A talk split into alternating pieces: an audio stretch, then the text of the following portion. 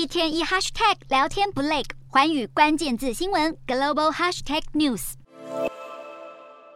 这一节的寰宇大话题要带您来关注欧洲通膨持续高涨，引发民怨。首先，我们来看到欧盟整体的通膨率现在已经达到了百分之十一，食品的价格比去年同期上涨了百分之十六，能源的价格飙涨了百分之四十。而英国国家统计局公布数据就显示，九月的消费者物价指数和去年同期相比增幅百分之十点一，高于八月的百分之九点九，重返七月近四十二年来的历史新高。英国央行持续升息。以抑制物价的压力也跟着变大。英国食品价格跟去年同一时期相比，已经上升了百分之十四点五，升速是一九八零年四月以来的最高。包含了像是面包、麦片、肉制品、鸡蛋，还有奶制品等等，其实价格都是带头上涨。其实英国的通膨情况是各国政府共同面临的难题，也促使了各国央行他们要放手升息，传递打压通膨的决心，不会让物价快速上扬，成为经济的绊脚石。不过，英国政府却不断的改变财政政策，以支撑民众因生活成本飙升。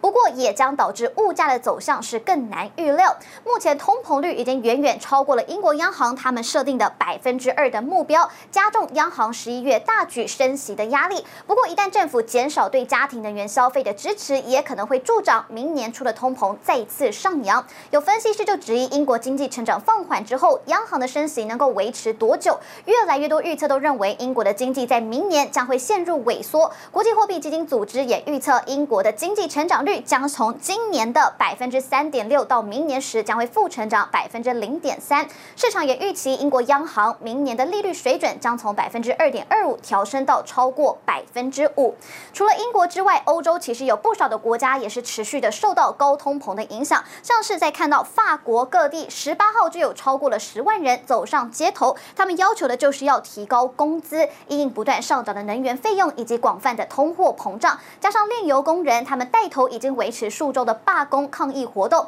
这个也导致全国的燃料供应受阻，所以大约有百分之二十八的加油站已经没有汽油或是柴油，剩下还有供应的加油站车阵就是大排长龙，驾驶还得忍受大幅上涨的油价。另外，在德国的部分示威也已经持续了好几周的时间，要求政府要对能源价格设置上限，提供弱势家庭补助，还有提高社福给付等等。